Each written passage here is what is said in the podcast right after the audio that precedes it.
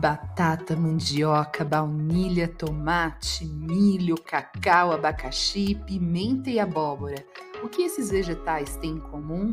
Eles são originários das Américas, quer dizer que antes da chegada dos europeus a estas terras, ninguém tinha ouvido falar deles, nem saboreado esses outros alimentos que mudaram a cultura alimentar no mundo. Conheça o Tá na Mesa Tem História, temporada da América para o Mundo, um saboroso podcast sobre a história dos alimentos que comemos, apresentado por. Eu, Érica Francisca, sou jornalista brasileira, naturalizada, nasci na Alemanha e vivo no Rio de Janeiro há décadas.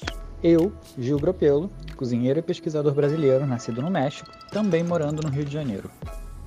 E eu, Thalita Itabaiana, jornalista, cozinheira e pesquisadora brasileira, aqui direto da cidade do México. E com entrevistados surpreendentes a cada episódio, de chefes antropólogos, de agrônomos a nutricionistas. Pegue a sua cadeira também e se sente à nossa mesa. Afinal, tá na mesa? Tem história.